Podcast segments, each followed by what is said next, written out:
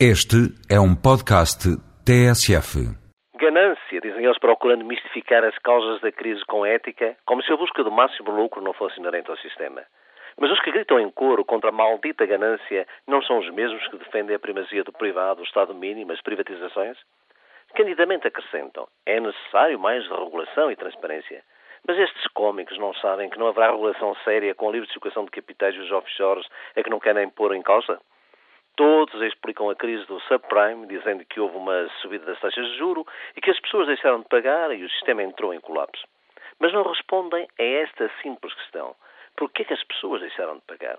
Porque ganham pouco, estavam endividadas e, como o capitalismo para sobreviver precisa de vender, a procura tem sido criada não pelo aumento do poder de compra, mas pelo crédito fácil.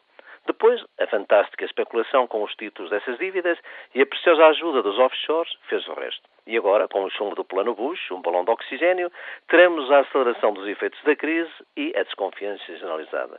É caso para dizer, regressa Marx, que estás perdoado. Também no nosso país, uma das razões que explicam a sua estagnação e a fragilidade face à crise reside no fraco poder de compra da maioria e na falta de competitividade e produtividade. E porquê? No aniversário dos 10 anos do euro, o comissário Almunia disse-nos, num significativo relatório, convenientemente pouco divulgado, que na adesão ao euro, enquanto a Espanha desvalorizou a peseta em 30%, Portugal desvalorizou o escudo em apenas 12% e que esta é a principal razão das nossas dificuldades. Os responsáveis pela situação do país dizem-nos agora, descaradamente, que vivemos acima das nossas possibilidades.